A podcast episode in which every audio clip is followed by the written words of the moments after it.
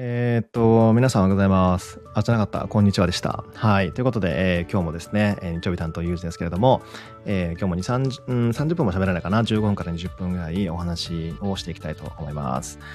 はい。えーとですね。うーんと、今日はまあタイトルにもある通り、まあ、ほにほにゃららもろもろということなんですけども、えーと、ここ、しばらくの間、え、しばらくの間、え、なんか表現が違うな。えっ、ー、とですね、そう、ここ何日か、1週間ぐらいかな。あの、例のほにゃららテイクが、えー、2日おきぐらいにですね、まあ公開されてまして、えー、皆さんの中にもですね、多分ご視聴いただいた方とか結構いるんじゃないかなって思うんですけれども、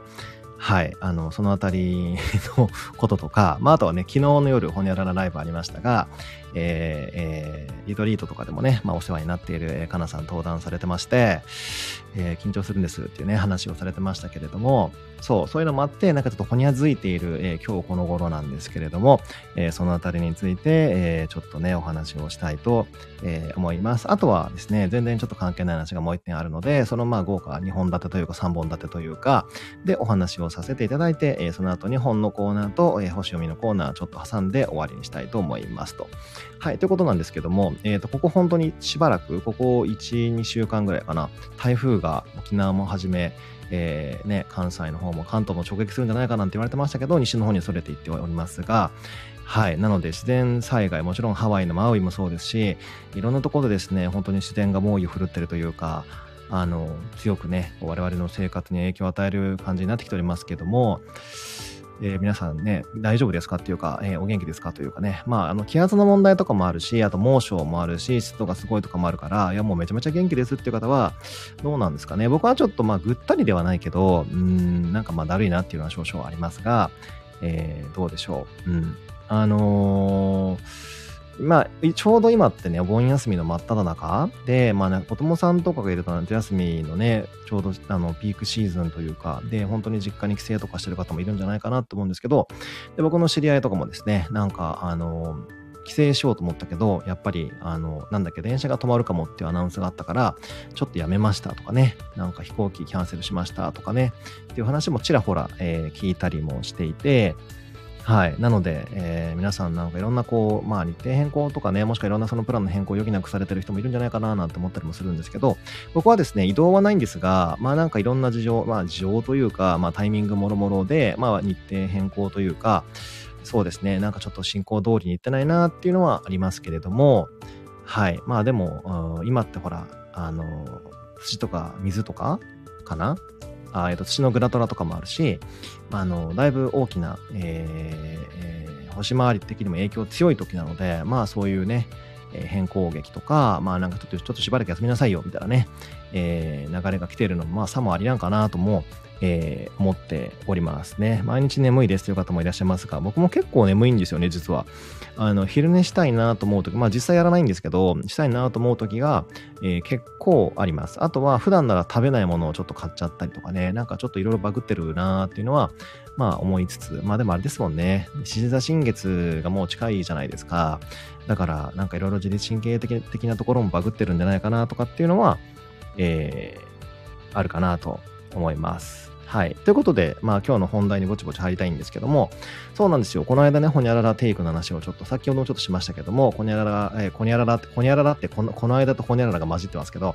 そうなんです。ここ1週間ぐらい連続でアップされまして、本当に井出さんと中川誠さんと、まあ私、ゆうちでですね、えー、1年今日かな、えー、ずっと通って、まあ、ずっとって1ヶ月に1回とかな、なんなら長い時2ヶ月ぐらい空いた時もあったんですけど、あの、収録をしまして、で、えっ、ー、と、そうですね、えー、何回通ったかな ?10 回ぐらいもっとかな通て、それを全部やって、リさんとかが編集してくださって、まあ、ホニャトレという企画形でですね、あの、あの、上げていくという、全く張さん以外、どこの、ね、誰も歌のプロでも何でもないのに、ああいう企画をして、全く自分たちの本業と1ミクロも関係がないのに、まあ、ああやってね、大の大人があの時間もお金も労力も全部かけて遊んでいくというあの企画を1年間1年強にかけてやってきたわけなんですけどあの何て言うんですかねあのやっぱり僕遊ぶことって正直あんま得意ではないと自分では思ってるんですけど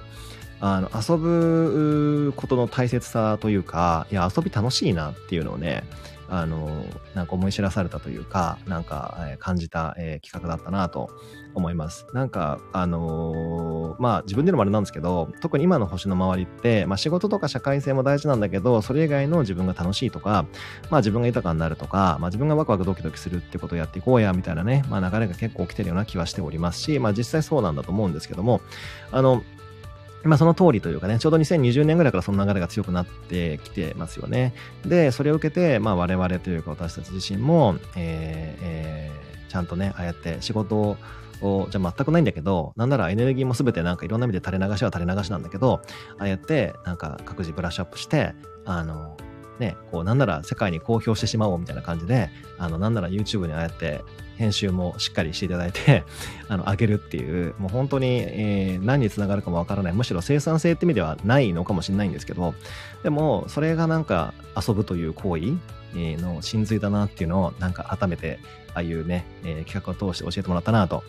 えー、思いました。はい。うん。映ってないのに点々の存在を感じましたね。そうですよね。はい。僕もそれはすごく思います。なんかそういうようなこのエモさというかですね、えー、やっぱりこう、あの、自分を表現していく。特に歌ってまさに表現そのものだと思うんですけど、えー、をああいう形で出せたのは、まあなんか自分にとって一つ脱皮というか下脱だったような気もしますし、なんかプロじゃなきゃこうやってはいけないっていう呪縛って、これ僕だけじゃなくて結構多くの方にあるんじゃないかなと思うんですよね。あのー、例えばなんだろうな、iPhone とかね、スマートフォンが今発達してるから、写真とか動画とかは結構誰でも載っけてるし、誰でもストーリーとか上げていくし、そこまでのそういうこうハードルの高さってのはなんかね、ほら、プロの写真家以外写真を上げちゃいけないとかね、なんかそういうのは最近減ってきたなと思うんですけど、そのデバイスの普及によって。でもああやってスタジオとかで撮って、まあ、あの、ね、あの、しっかり撮影とかもして、なんか歌を出すって、歌ってさっきもお伝えししましたけど、声とか、なんかそのリズム感とか、なんか高音の伸びとか低音がとか倍音がとかね、なんか航空共鳴がとかわかんないですけど、なんかそういうのって本当にその人そのものだから、それを出すって意外と恥ずかしいとか、照れるとか、ええみたいなんで結構あるような気もするんですよね。翔さんが言ってたのかな多分、全世界だったか日本だったかちょっと忘れちゃったんですけど、の人たちの中で、恥ずかしい行為ランキングっていうのがあって、確か。うん。で、それの1位か2位が確か人前で歌うかなんかだったような気がするんですよ。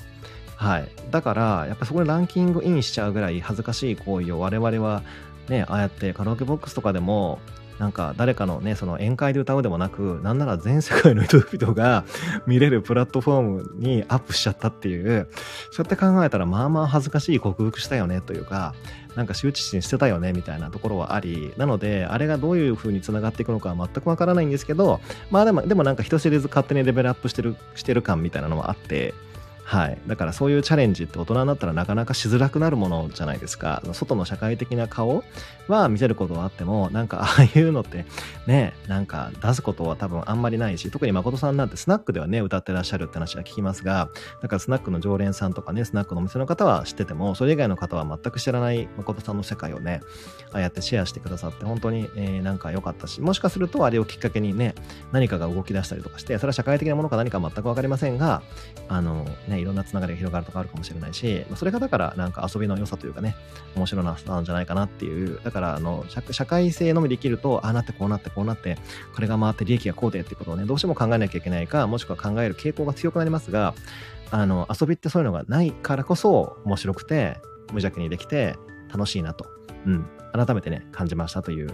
感じでした。はい。なので、あの、たくさんね、コメントも、えーえー、いただき、ね、あの、それは僕のやつだけじゃだけじゃなくて、全員分の方ですけど、いただいて、で、ブログの方にもコメントいただいて、いや、本当にありがたかったなと、はい、思います。はい。ということで、えー、その、ほにゃ続きで言うとですね、まあ、昨日のかなさんが登壇されていたほにゃららなんですけど、うん、あのー、あの、後半の、もちろん前半とかもすごく、かなさんのあの、ほんわかムードというかですね、あの、間がすごくね、ナイスな、あの、喋りがすごく聞いてたなって思って、僕はずっとふんふんってこう、お地蔵さんでうなずいてずっと聞いてたんですけど、あの、後半うん、の、あの方は、星読みの方かな、結構多くの方に適用されうる話だったんじゃないかなとはちょっと思っていて、まあ、ペルソナの話をね、したんですけれども、あの、意外とあれはですね、あの、なんていうんですか、使えるテクニックというか、知得なテクニックじゃないかななんてちょっと思ったりも、えー、するんで、はい。だから、あの、なんていうんですかね、えー、もしまだ見てないよって方は、えー、昨日のホニャララライブ、えー、見てくださったらなって、えー、思います。はい。ちなみに Perfume はやりません。かっこ笑い。はい。で、えっ、ー、と、あとなんだっけ、パフュームで飛んじゃった。えっ、ー、とですね。あ、そうそう。なので、えっ、ー、と、まあね、かなさんみたいに、まあ、みたいにって表現はちょっと好き、ちょっと失礼で申し訳ないんですけど、あの、なんか人前に出るのが苦手とか喋るのがね、まあ得、得意じゃないですっていう方は、まあなんか自分のペルソナはそれでいいと思うんですね。だからその緊張するとか、表に出るのが嫌だとかっていうのは、もうそれはそれで置いといて、もう一個別のね、その表用のペルソナを作っちゃえば、意外と楽になるんではなかろうかと思います。なんかわかんない。僕はその他の方たちとお話をしたことがないからわからないんですけど、あの、意外とそのコスプレっぽい感じで出てる方っているじゃないですか。例えば、まあね、ちょっとそこの表現があまりにも世界の大スターにこんなこと言うのはあれですけど、YOSHIKI さんとかだってね、ある意味すごいパーソナリティを作ってらっしゃるんじゃないかななんて思いますし、まあ、あの見た目とかも特にですけどね。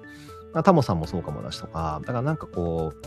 外向きのペルソナ、まあ芸能人の方って意外と結構そういう方多いんじゃないかなと思うんですけど、ペルソナを作っちゃえば、なんか中とそこで分けることによって、なんか外のペルソナをね、あの、逆に言うと自分がうまくその外のペルソナを使っていく感じになっていくと、なんか楽に発信とかもできるようになるんじゃないかななんて、えー、思います。はい。まあ、もちろんそれでね、精神分裂みたいになっちゃうと危険だけど、なんかあのそういうふうにならない程度で、えー、外と内をちゃんと分けてね、えー、やっていくと、えもうちょっとね、生きやすくなるんじゃないかななんて思いますし、まあ僕さ、あと風本とかにも書いたんですけど、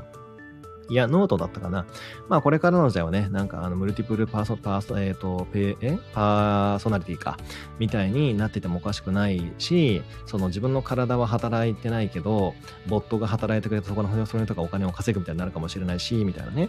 なんかそういうようなことも前にお伝えしたことがあるような気もしますが、って考えたら、なんかパーソナリティが、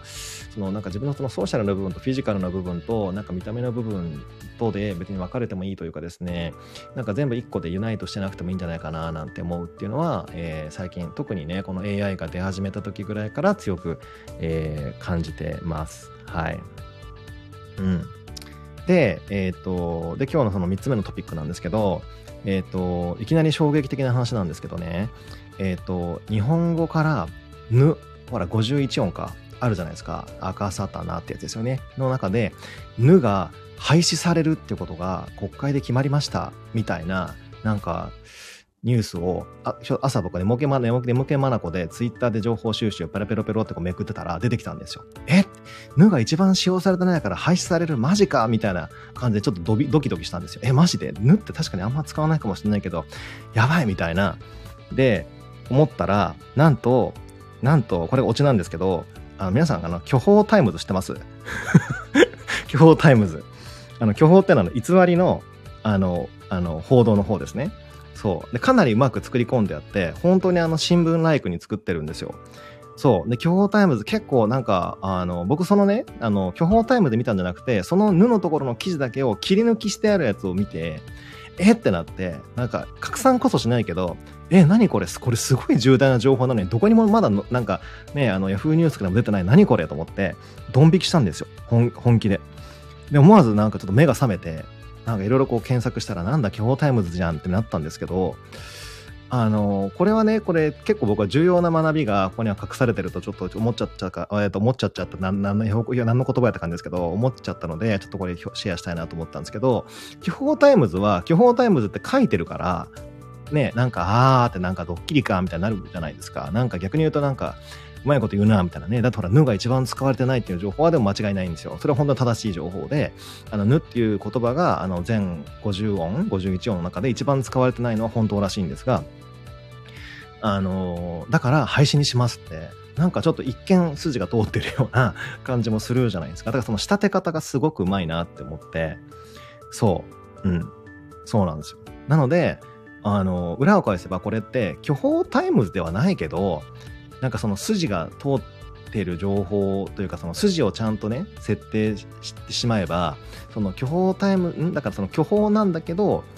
まあなんか偽り偽りなんだけどいかにもさも真実っぽく乗っけてる情報って多分虚報タイムズ以外にもいっぱいあるんではなかろうかっていうのを結構思うわけですよ。なんかこのニュアンスわかります？はい。あの、本当のように報道してるけど、実はそうじゃないっていうやつですよね。はい。なので、あの、虚報タイムズはなんだ、はははって済むんだけど、そうじゃないやつで済まないやつも多分世の中にいっぱいあると思うので、なので、ちゃんとこう、心眼を見極めるというかですね、あの、真実を見極める。だから、だから僕なんかほら、その裏を取りに走ったから、みんなに間違った情報をリツイートするってことが今朝なかったわけですけど、はい。要するに条件反射的に何これやばいってもししちゃってたら、なんか僕後から取材動画を出してたかもしれないみたいな、ね、なんかぬがなくなるという情報は嘘でしたみたいな、申し訳ございませんみたいなね。はい。なので、あの、やっぱりその、ちゃんとこう裏を取っていくってまさにこの風の時代ってイコール情報の時代精神の時代って言われてる時代だからこそすごく必要なアクションだとも思うしあの一つのことにまあ騙されるって言い方は好きじゃないけどそういうねあの一つのなんていうかね一つ面からの切り取りに対してあの過剰反応というかねすぐに脊髄反射しないっていうそれって結構センスこれからの時代生きる上での必要なセンスじゃないかなっていうのを、まあ、今朝改めてね、えー、思いましたと本当にあの thanks to 虚報タイムズでございました。はい。うん。そうなんですよ。振り回されるのは良くない。本当そう思います。はい。ということで、えー、次のコーナーに行きたいと思います。えー、で、星読みのね、えー、コーナーに、えっ、ー、と、えー、進んでいくわけなんですけれども、えー、っとですね、今日が8月の13日か。で、えー、っとですね、あと3日ほどで獅子座の新月になりますね。で、えー、獅子座の新月って、え、っと、まあ、ブログとかには書いてあるので、そちらの方でね、まあ、細かい内容とか見ていただきたいと思うんですけれども、えっと、実は、ブログの方に書いてないことで、ちょっとお伝えしたいというか、なんか拾っておきたいなと思うのが、今回の獅子座のね、新月って実は、リリスと太陽、えー、っと、あとは月と金星かなっていう4つの天体が、ちょっとオーブ緩めになっちゃうんですけれども、あの、コンジャンクションすると。はい。で、プラス、えー、っと、えー、っと、乙女座の部屋ですね、にも2つ天体がいて、で、えー、っと、ヤギ座の冥王星と、あとは確か大牛座の、えー、っと天王星か。で、グランドトラインも、土のグランドトラインもできてるよと。はい。いうことで。なので、自分のまあ感覚であるとか、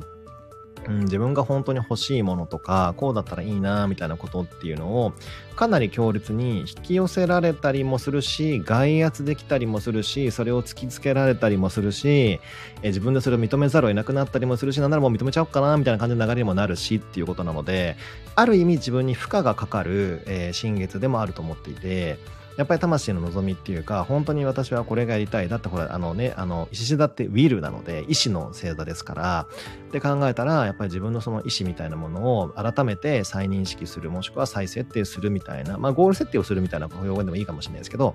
えー、人は結構この新月前後にいるんじゃなかろうかと思います。自分が本当にこうね、学びたいそれこそさっきの遊びじゃないけど、遊びたい、体験したい、フィールドはここなんだっていうことを再認識させられるような、えー、流れは結構来るんじゃないかなと思って、えー、いますので、えー、いろんな、えー、ことが周りに起きてもですねなんどういうような方向にこれは風が吹いて軌道修正をさせられようとしているのかとか向かされようとしているのかとかねそういうふうに捉えていくと源流のそのコアの部分ですねそれが分かりやすくなるんじゃないかななんて思います。それこそ、えー、最近ですねなんかあのスタイフとかでもうんなんかあの自分のあの、オタトークをですね、あの、展開してる方とかもいらっしゃいますけども、はい、某、某 G 先生ですけど、はい、あんな感じで、なんかこう、秘めた、え、なんか秘めてきたものをバーッとこう解放しているっていう方もいらっしゃるし、もうそれでね、外圧も来るから逃げられないみたいになってる方もいらっしゃるでしょうし、ね、なんか僕がかつて出した課題に、こう、向き合おうとして、ね、こう、ベクトルをチェンジしてくださった方も、それなりにいらっしゃるという報告が聞いてるというか、まあ、ちょこちょこ僕も参見してるんですけども、はい、なので、そういうような、えー、ね、思い、いろんな展開が、えー、起きてる人は結構多いんじゃないかなと、えー、思います。はい。うん。結構だから変化がね、えー、大きい、えー、1週間ぐらいかなって思いますね。はい。うん。さて、ということで、えー、最後ですね、えーと、本のご紹介のコーナーなんですけども、えー、これ多分めちゃめちゃ売れた本、え、ー、とね、帯には23万部突破って書いてあるんで、あの持ってる方、読んだ方も結構いるんじゃないかなと思うんですけど、今日はそちらの本のご紹介です。えタイトルが、じゃじゃん、えっ、とね、父が娘に語る美しく深く壮大でとんでもなくわかりやすい経済の話もあるという、えー、本なんですけども、えっ、ー、と、これギリシャの方かな？えっ、ー、と、ヤニス・バルファキスさんが著者です。で、まあ、役者の方が関宮さんで、ダイヤモンド社から出てて、えー、出版自体は2019年なんですけど、あのー、すごいですよ。僕が買ったのは確か去年かな？なんですけど、えっ、ー、とね、8月、あ、すごい、8月の8日に第15釣りが発行されてますが、すごいですよね。15釣りいってるんですよ。まあ23部いってるから、まあそんななるわなぁなんて思うんですけど、あの、白にピンクの帯ですごい目立つ、えー、ピンクの 帯で、あの、有名な、えもう一回タイトル教えて、もう一回言いますね。えっ、とね、父が、えっ、ー、と、娘に語る、えー、経済の話でも多分出てくると思います。父が娘に語る経済の話でも出てくると思いますし、えっ、ー、と、フルタイトルいくんだったら、父が、えー、言えてないです。言えてないですね。父が娘に語る美しく、深く、壮大で、とんでもなく分かりやすい経済の話です。はい。うん、で、あのー、これね、何がいいかと言いますと、実は経済、なんだっけね、元大臣だったのかな？えっ、ー、とね、そうですね、ギリシャの経済危機の時に財務大臣を務めたのがこの著者の方なんですけど、えーと、アメリカとかイギリスとかオーストラリアでも経済学を教えて現在はアテネ大学で経済学の教授を務めてる方なんですけどね。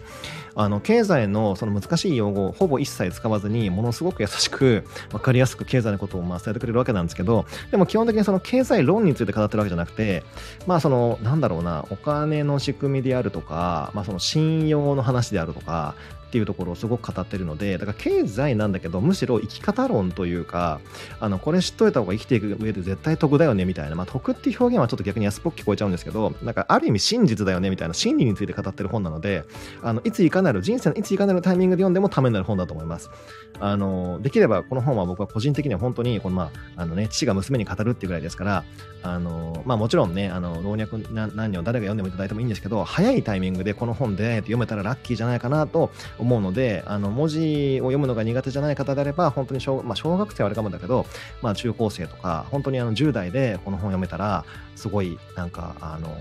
うんまあ、バイブルは言い過ぎですけどあのいい経験になるんじゃないかなって、えー、思いました。はい。あのー、えっ、とね、何だったかなすごい面白かったのは、あのー、えっ、と、仮想通貨はなんと 1, 1万年以上前から存在しているっていうトピックが中にあるんですよ。そこを聞くだけでも、え、マジで？と思いませんか？仮想通貨って結構最近の話だと思ってませんでした？ね、1万年以上前から仮想通貨があるなんて、え？みたいな。ちょっとドキドキワクワクっていうか、ちょっと読みたいななんて思いません？はい。僕はその辺に引っかかって買いました。